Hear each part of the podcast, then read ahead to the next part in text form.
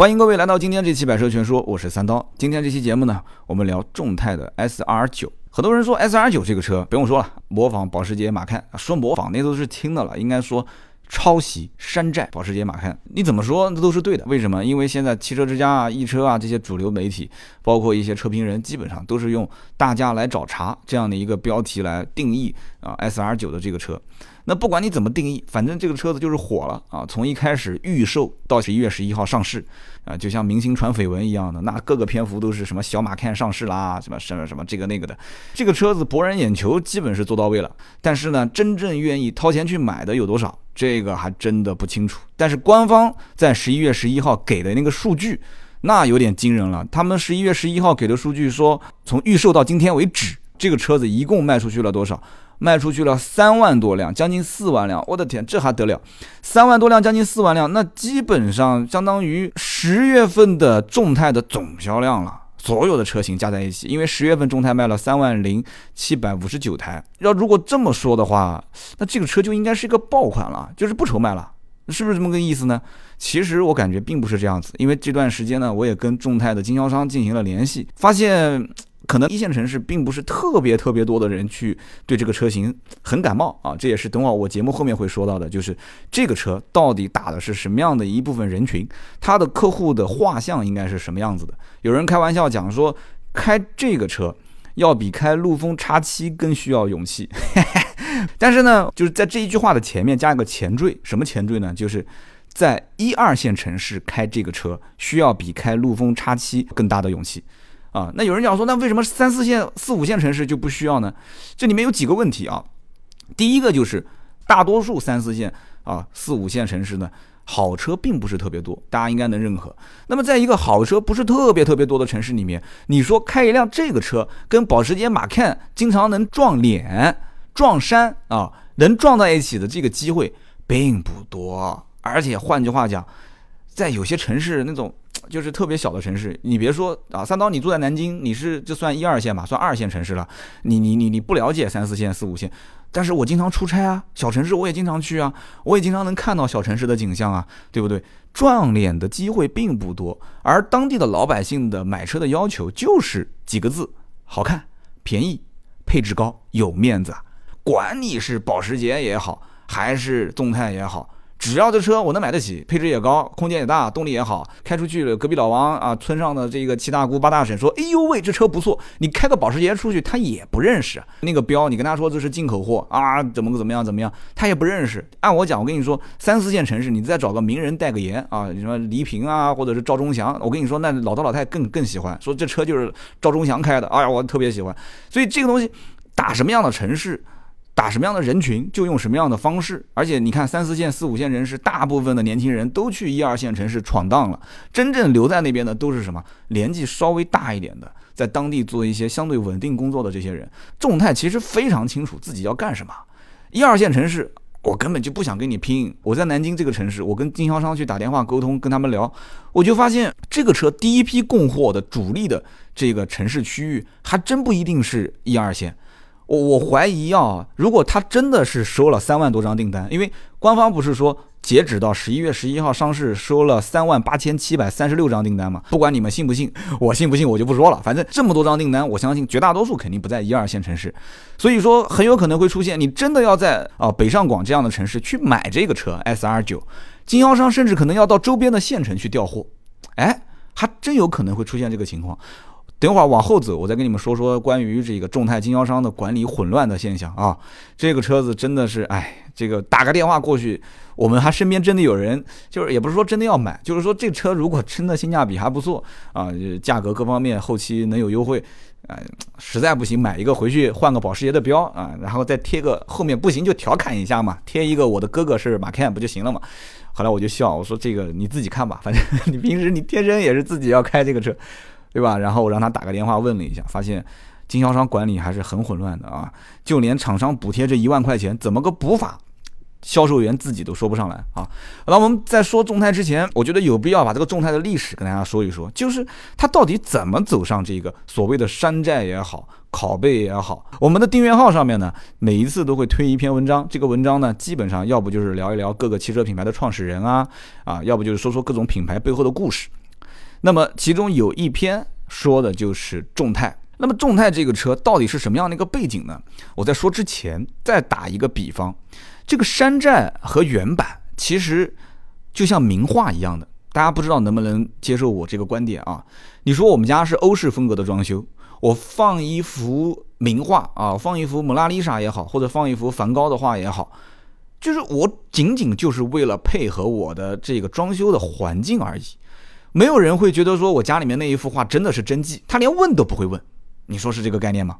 那我仅仅是为了配合我的软装饰。众泰的车，我觉得也是这样子，就是说它本身就是开出去也不会有人真的当成保时捷的马 can，你就是把前面的标、后面的标给换了。我觉得，就算我今天说它是像素级的拷贝，从大灯、从尾灯上来讲，差别也不是一般二般的大。对不对？它那个尾灯，你知道保时捷马 can 的那个尾灯凹凸式的立体造型，它那个尾灯就完全没有，还有点点轻轻的往上扬。前大灯也是啊，包括中网造型都是不一样的。稍微了解一点马 can 的人都知道这车不是，而且我相信也没有多少人说看到了马 can 之后再看这个车，说哎这车怎么样怎么样？因为众泰有这么一款车 S R 九，所以我就不买保时捷的马 can。我觉得也不会有这种人，两边完全就不影响。但是呢，这种行为是可耻的，这一点我觉得观点是要正啊，要正。那么他到底是怎么走上这样的一条路的呢？我觉得我们就应该去看一看这个公司的背景。这个公司背后呢，有两个给他撑腰的大公司啊。但是我用撑腰这句话来说，不知道符不符合啊？因为毕竟我们是脱口秀啊，那我们就这样子顺着往下讲。那么这两家公司叫什么呢？大家很好记这两个名字啊，一个叫铁牛集团，一个叫金马集团啊，做牛做马。铁牛集团、金马，金马不叫集团，叫金马股份啊。一听说股份呢，就是一家大公司了啊。那么在上个世纪的九十年代末期的时候呢，国内有一大批的企业开始投身于汽车制造行业。这个呢，我之前在说什么李书福、尹同耀、魏建军、王传福的时候，其实都有说过，基本上都是在那一个年代。那么当时有很多的一些军工企业转型，有一些民营企业转型，铁牛集团就是这样的一家公司啊。那么他以前是做什么的呢？铁牛以前是做摩托车的配件，包括五金的零部件起家的。然后后来卖一卖这种汽配汽车零部件，包括拖拉机啊，是这么一家公司。有了钱之后嘛，又做点其他的副业啊，比方说什么电机啊、仪器仪表啊、建筑材料啊这些，就什么挣钱做什么。九十年代的初期呢，整个市场其实是不太完善的啊，所以在五金行业，你可以去问一问当时九十年代初做五金生意的那些老板啊，关系比较好的，你可以问他一下，在那个年代。一个零部件的价格在不同的人手里面，在不同的区域能能差几倍甚至几十倍，所以这里面的利润到底有多大，这就不用多说了。那么到了二十年代的末期之后呢，又开始掀起了一个小高潮啊，很多企业开始投身于汽车制造。那么像铁牛集团这种啊，五金行业起家。做个什么车身钣金件啊啊，车内里面做一个小电器元部件啊，基本上都分分钟的事情，对不对？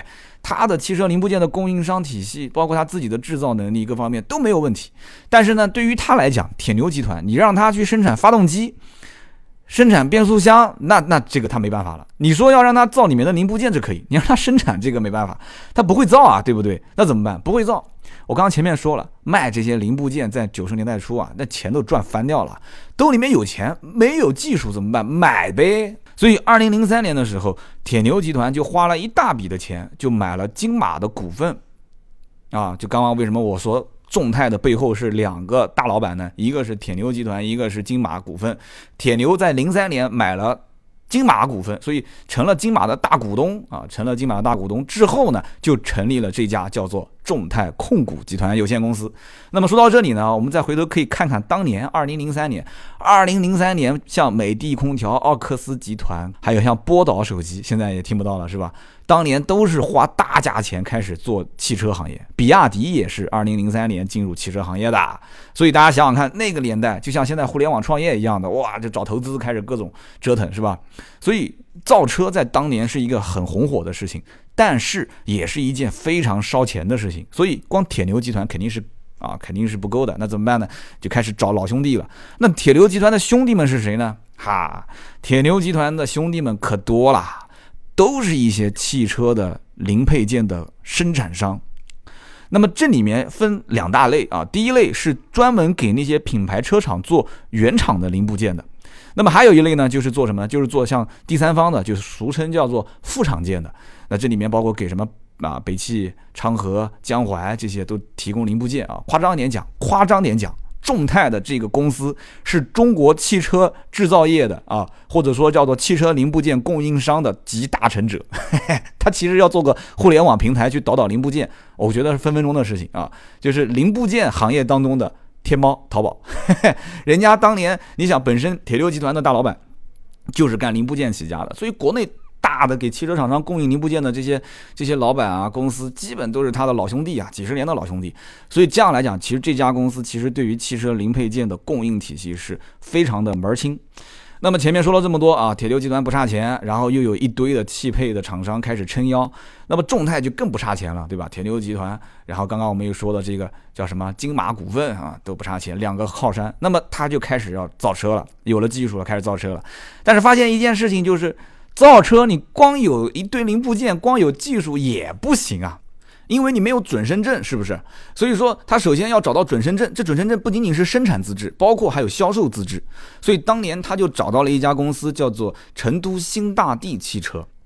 但是有个问题就是，你要如果借这个新大地的这个名义去造车，你必须要贴大地的名字。所以二零一六年的一月份，众泰的首款的汽车产品叫做二零零八。啊，不是标致二零零八啊，但它名字就叫二零零八。这个车开始上市销售了，名字呢只能叫做大地众泰。所以你二零零六年有人去买过这个车，或者你身边见过这个车，众泰当年的名字尾标上面就会写叫大地众泰。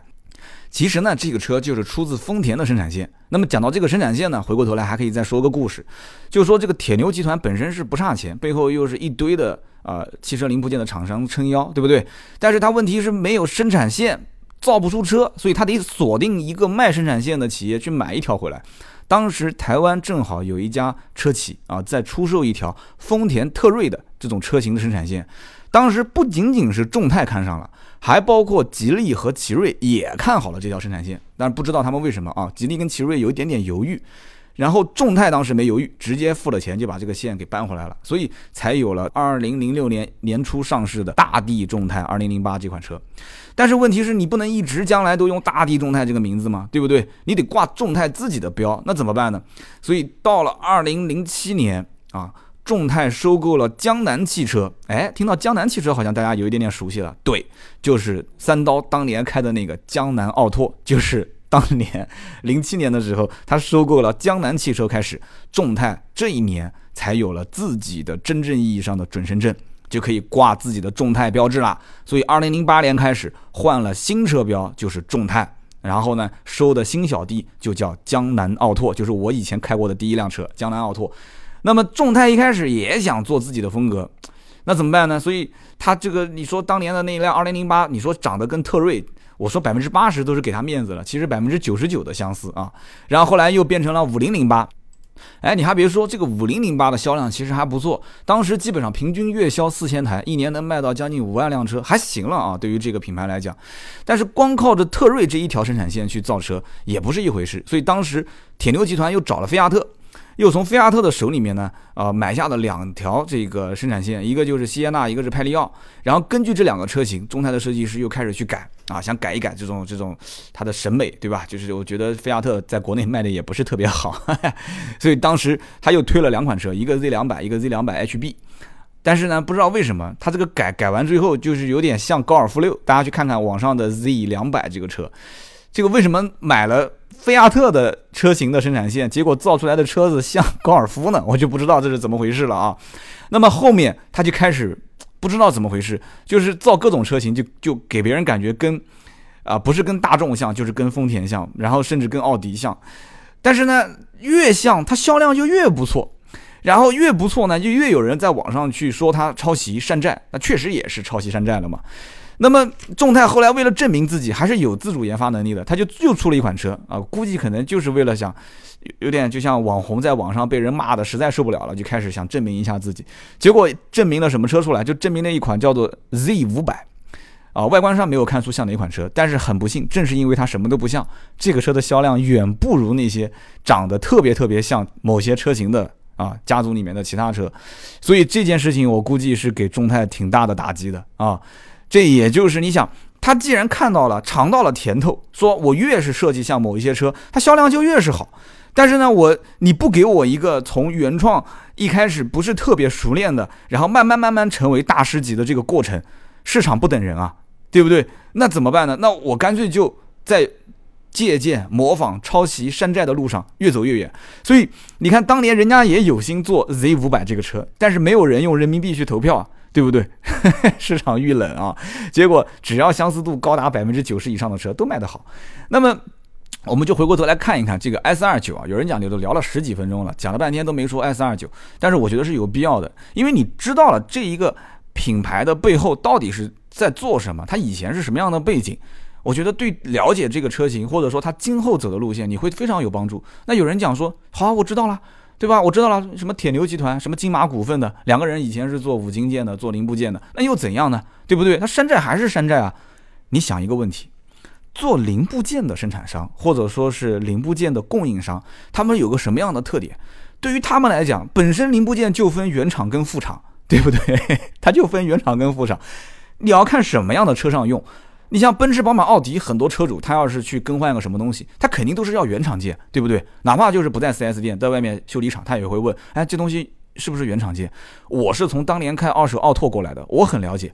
我要如果是三五万块钱的车，十万以内的车，我基本上是不会要原厂件的。我会问：哎，这个副厂件质保多久？那我用的这个是不是跟原厂件差不多？那如果这个修理厂老板讲说：哎呦，差不多，原厂件保一年，我这个也保一年，你拿去用，没事。那我毫不犹豫的我就买副厂件了，对不对？包括你像什么宝杠啊这些塑料件这些东西，原厂副厂无非不就是接缝上面有点区别吗？该装就是装呗。我记得当年我买个奥拓的这个前宝杠才花了不到五十块钱，那老板一跟我讲原厂的一百五，然后副厂的五十，问我选什么，我毫不犹豫的选副厂的，付了钱赶紧回去拿个螺丝钉装一装就自己安上去了。所以做零部件起家的这些老板，其实我觉得他的心理，他造车。他股东特别多嘛，但是大部分都是做什么汽车零部件，以前卖摩托车零部件的。我觉得他心里面本身就有这样的一种想法，就是抄袭借鉴这种事情，不是什么特别丢人的、特别丑的事。但是是不是丑的事情呢？我最后再说个故事给你们听。但是我觉得大家首先要了解本身众泰的这个品牌，它的背景是什么？真的就像我前面讲的，叫龙生龙，凤生凤啊，老鼠的儿子会打洞。什么样的品牌的这个创始人，他的基因是什么？他的作风是什么样子，他背后就是什么样子，肯定是这样子的啊！以后有机会，我们再一个一个的把很多创始人拉在一起，慢慢的聊。那么我们接着往下讲啊，你说这款车，我们实际看 S 二九本身来看，它的手动挡的定价是九万八千八到十三万八千八，自动挡是十二万一千八到十五万一千八，价格高吗？二点零 T 的车型同级别去比一比，众泰也不会说傻到定价定的特别高，这个里面还含包括厂家给的一万块钱补贴啊。这讲起来说，这一万块钱补贴说只补给前五万名用户，但是现在连经销商自己都不知道怎么补，反正订单正常接都是按原价来接，回头我也不知道怎么退给客户，反正就正常接呗。我相信基本上接到单子，厂家这一万块钱肯定得给，对吧？那卖出去车谁不补这一万块钱呢？那么众泰本身在国内。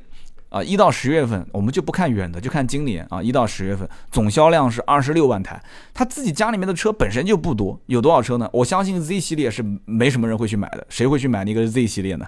对不对？Z 三百、Z 五百、Z 七百，大多数的人都是买的什么？什么大迈叉五，对吧？还有那个长得像奥迪 Q 三的 SR 七。然后包括那个 T 六百，长得也像大众一样的 T 六百，所以大量的车基本都是在这些车型里面。Z 系列现在我认识南京这个经销商都不卖了，说有人要就定，反正没有人要我也不进货了。所以可以看得出厂商跟经销商之间的关系也没有那么强势，就是说我压一堆货给你，然后你赶紧给我卖。我了解的 S 二九的行情是不加价啊，但是也不让价。也没有提车时间，你正常交定金就等就 OK 了。喜欢你就买，不喜欢我也不黏着你，反正就是这种概念。所以我就觉得这个东西就是就是众泰的经销商，就我前面在讲的，就是厂商感觉也没什么心思去管。然后众泰的经销商也就是图个小生意做做，小富即安型的，对吧？有人买就挣点钱，没人买反正就挂在那个地方。我估计可能很多人连连门面房都是自己的，他也不愁这点点钱，就当个小小买卖、小生意，就我感觉有点像卖这个夫妻老婆店、卖卖烟酒批发的这种感觉啊。所以呢，我觉得如果众泰想说排名再往前走一走，管理好经销商，这是一个非常关键的事情啊。那么再讲讲看，这是众泰现在到底二十六万台的销量啊，一到十月份。到底排到第几呢？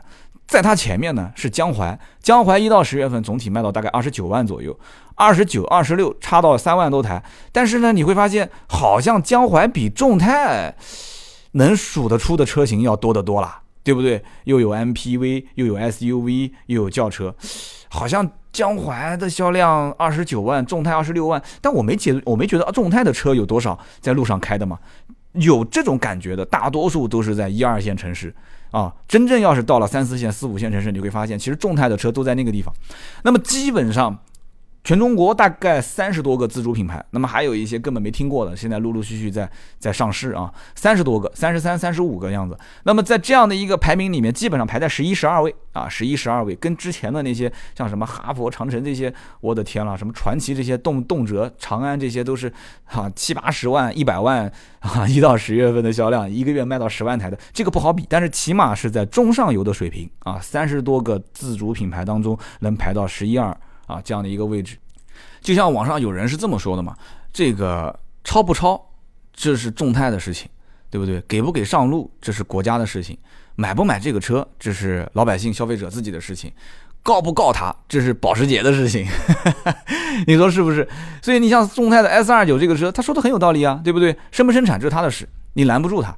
那么你说中国国家如果给了相关的一些规定，就是你要如果抄袭，你要如果山寨，我就重罚。那我相信没有人干这个事情了。那关键没人罚，甚至打官司还能打赢。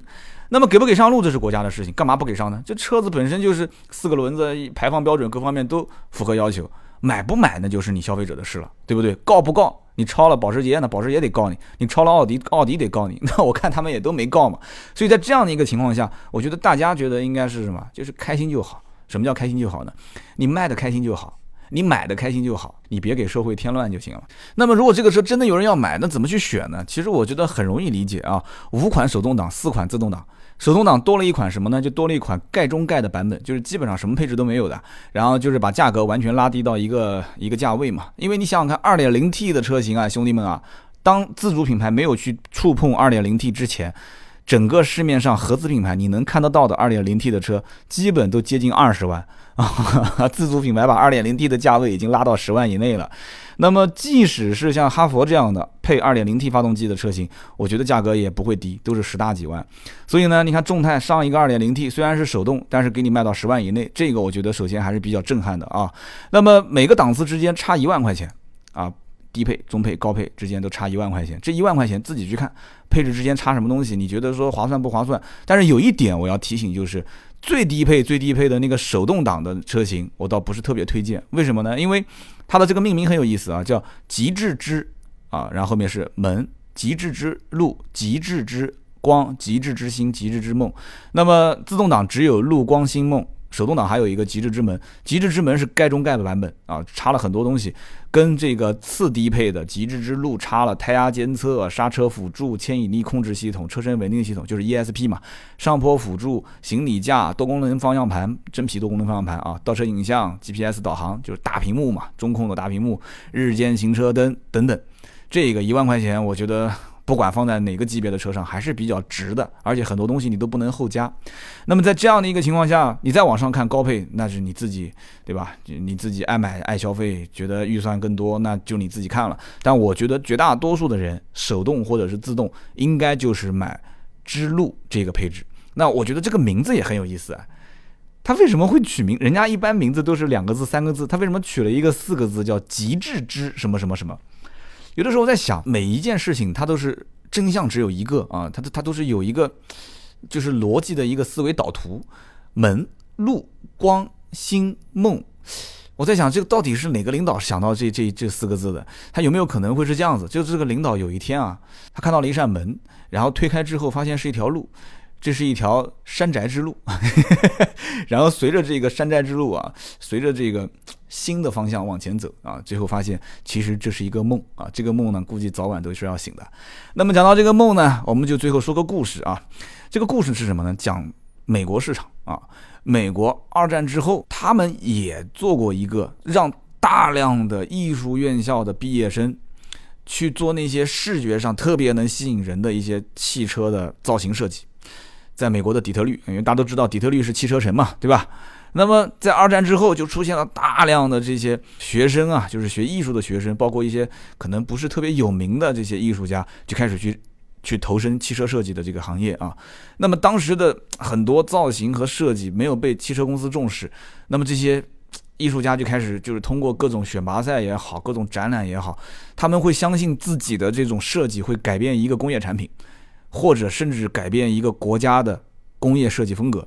所以那个时候，造型各异的各种汽车设计作品就犹如雨后春笋一般的大量涌现啊！这个不但是刺激了整个市场的老百姓消费的欲望，也让作品本身为整个的就是汽车工业啊，或者说是人类的文明历史上推进作用。这讲的有点大啊。那么这个呢，就叫做美国梦啊，底特律的汽车设计黄金时代。大家可以上网搜一搜这篇文章，我觉得写的挺好的。所以你想想看。中国有大量的汽车的企业在抄袭，当年其实抄的四不像啊，就大家一看就是山寨，就很鄙视。一直到今天，现如今，像众泰造出了几乎就是像我讲的像素级模仿保时捷马 can 的这样一个车型。那虽然说很可耻啊，也很多人都不屑，但是呢，在中国是吃人口红利的，而且是有人口阶梯差的，就是在全世界也找不到的几个国家当中，你可能沿海的城市很不屑。因为你看，写文章的、发帖子的、做车评的，大多数都是沿海的这一部分人。北上广深啊，南京像我这个奇葩还在这边去巴拉巴拉跟大家说车啊。上次看某个微博下面，他这边告状，说我在讲讲某车评人，然后他听到我直播，他就到某个人的微博下面去告状，说南京有一个屌丝车评人在说你，哎哎，说你哎，那是个土豪车评人，说他在他在说你，他在告状啊，哎，有点意思。你说现在大量的关于汽车的评论也好。视频、音频、图文、直播都是沿海这些城市的人去写的，我觉得本身就不客观。那为什么西部城市就没有出很多的一些汽车评论的主流的媒体呢？中部对吧？湖北、湖南、河南啊，再往西部走的话，我觉得像四川现在不是互联网创业环境也很好吗？为什么就没有呢？我觉得大家的声音应该是百花齐放，一起来说，一起来去推进它，而不是仅仅就听沿海城市的人去说这些东西。所以。国家或者说是整个汽车行业，现在就没有这种氛围。你既然天天在骂说啊，就是山寨、山寨、山寨不好，那你就搞啊，搞活动啊，就是举办啊，各种比赛啊。对吧？让那些年轻的搞艺术的、搞设计的就上作品啊！我觉得这一点，你看吉利这两年为什么做的还不错？吉利之前那个车标公开去海拔嘛，去选嘛，给了好多钱嘛。当时具体是多少钱？就是一等奖，只要是被选中了，会给很多钱去刺激嘛。天下熙熙，皆为利来；天下攘攘，皆为利往。我觉得很简单，年轻人，特别是没有得到很多的一些啊知名度的认可，或者说是财富的自由的人。其实往往最直接的去刺激他的方式，就是用各种活动、各种选拔、各种比赛，要不就图名，要不就图利，不就这两个吗？所以说，中国的这种汽车市场要想在原创设计方面能更长足的进步的话，我觉得还是需要有这个氛围，至少是一个开放式的一个平台，然后有一个竞争和对比的一个。这种像类似于选拔啊、选秀啊、比赛这样的一个机制，这样才可以。所以你看，当时这个我刚刚说的美国梦底特律的汽车设计黄金年代，不就是嘛？从一九四几年一直到一九七几年、八几年，不都一直在持续的在干这个事情？每一年一次，每一年一次嘛。那么讲到这个，就有点像什么呢？就有点像，就是现在不是腾讯找。这个薛之谦代言那个腾讯漫画嘛，你要知道中国的漫画以前就烂得一塌糊涂啊！我觉得从什么葫芦娃啊，或者是这个什么什么大闹天宫的那个孙悟空的那个漫画年代，小蝌蚪找妈妈，从此以后基本上我看就没有了。后来不也是国家一一大波的刺激政策，全国各地就开始有动漫园。据说当时补贴政策是按帧来算的，按每一秒每一帧给多少钱，然后 N 多的人才不都回国了吗？那，回国之后慢慢慢慢不就沉淀下来了吗？你再看看现在的这些国内的动画片，不挺像那么回事吗？我家女儿现在看的基本上都是国内动画片。腾讯为什么要做漫画呢？我看了一下，上面大多数都是国人自己画的，画的都像那么回事啊。那么因此讲了那么多。可能是跟今天聊的众泰无关的一些话题，但是我觉得大家仔细听也是有异曲同工之处。就是说，这里面有很大的一个原因，并不是怪到众泰这一个厂家，而是怪就怪整个环境的问题。曾经不也出过吗？请了一个特别牛叉的设计师到中国来，结果干嘛呢？就是坐在那个地方签字，结果把人家给气跑了。好，今天就聊那么多。但是呢，我总觉得整个的氛围是往好的方向走的。那么。我不管大家是啊怎么说，反正作为百车全说这样的一档音频节目也好，我们也有图文也有直播，甚至我们还在拍视频也好，一样的道理，大家也会在骂我啊。有人讲说你商业化的过程中你各种跪舔，那没关系，反正只要我还在啊，只要我这个屁股还坐在这个椅子上面，我还是会坚持下去做我的观点，至少在有些地方你能看得见，你能听得到，我就心满意足了。希望大家能支持我的节目，多点个赞，然后帮我评个论。那么好，今天这期节目呢就到这里，大家如果想看更多的原创内容。可以关注微信和微博“百车全说”。那么每周一和每周三的中午十二点，我们会推一个二维码，啊，做话题讨论群。那么这个怎么加呢？加我们的私人微信四六四幺五二五，在朋友圈里面可以看得到。今天就到这里，我们下期接着聊，拜拜。